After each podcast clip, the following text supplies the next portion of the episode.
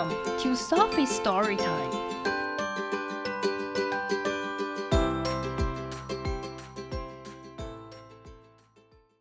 Today's story is Little Blue Truck by Alice Schertle, illustrated by Jill McElmurry. Horn went beep, 喇叭哔哔叫，engine Friendly sounds you ever heard。你听过最友善的声音。Little blue truck came down the road，蓝色的小卡车开在路上。Beep say blue to a big green toad。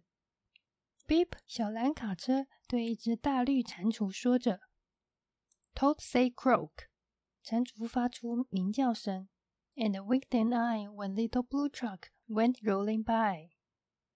当蓝色小卡车经过的时候，蟾蜍还眨眨眼。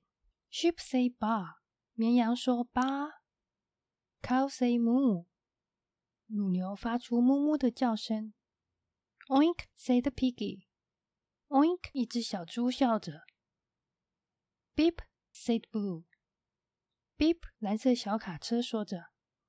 Cluck say the chicken，一只小鸡发出咕咕的声音。And her chicks say peep， 她的小鸡说 peep。妈，say the goat，山羊发出妈的声音。Blue said beep，蓝色小卡车说哔哔。咩，say the horse，马发出咩咩的叫声。Crack，say the duck，一只鸭子呱呱叫。Beep，say the friendly little blue truck。 友善的蓝色小卡车发出哔哔的声音。Honk! yelled a dump truck. 一个倾倒卡车大声叫：“Honk! Coming through! 我要过来了。I've big important things to do. 我有很重要的事情要做。I haven't got time to pass the day. 我还没有时间好好的度过这一天。with every duck along the way，当路上都是鸭子的时候，room went the dump around the curve，倾倒车在转弯处 room 的响着。He saw a puddle and he tried to swerve。他看见一个水滩，他试着绕过去。Into the mud rode a big fat truck。这大大胖胖的卡车开进泥巴。 and his big important wheels got stuck. 他那又大又重要的轮子陷在泥巴里。His heavy-duty dump truck tires were sunk down deep in muck and mire. 他那重量型倾倒卡车的轮胎深深的陷入在淤泥和泥淖里。Honk! cried the dump. 轻大车的喇叭大声响着，and he sounded scared，而且他听起来很害怕。But nobody heard，但是没有人听见，or nobody cared，或者是没有人在乎。Then into the mud, bump, bump, bump, came the little blue truck to help the dump。然后蓝色小卡车在泥泞里颠簸着来帮清道车了。Little Blue pushed with all his might。蓝色小卡车尽全力的去推着清道车。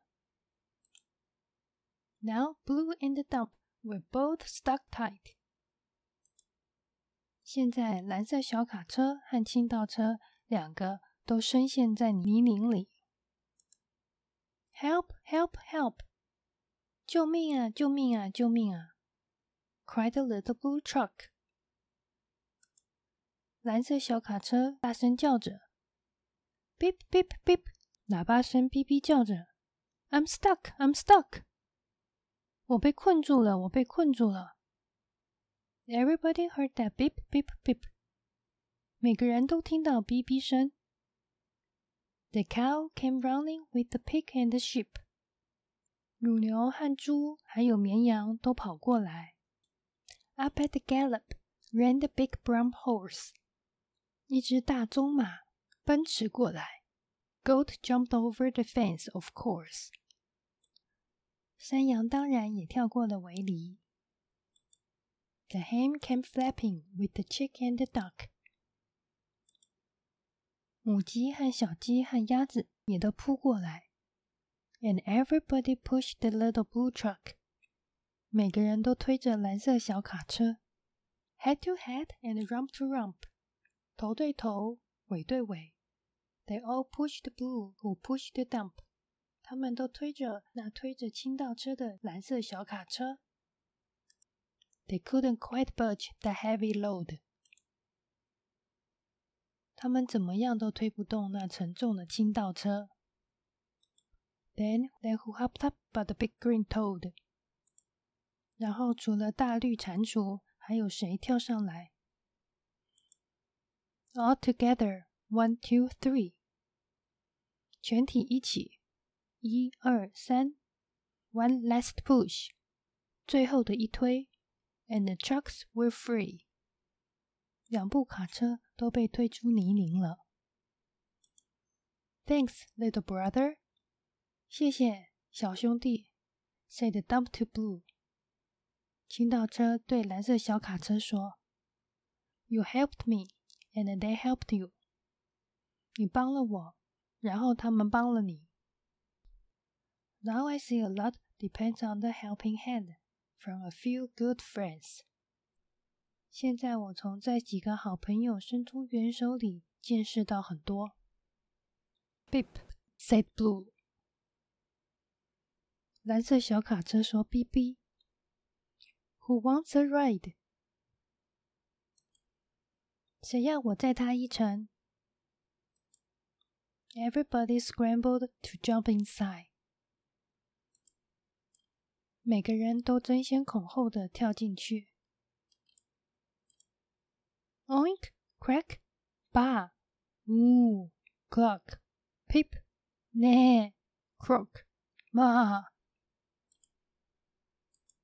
Oink，猪叫着；crack，鸭叫着；ba，绵羊叫着；moo，乳牛叫着；Clock，鸡叫着；pip。小鸡叫着，呢；马叫着，croak；蟾蜍叫着，妈；山羊叫着，beep beep beep。蓝色小卡车的喇叭哔哔声。The end.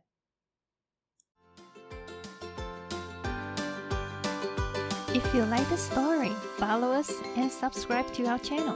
Tell your friends too. Thank you and see you next time.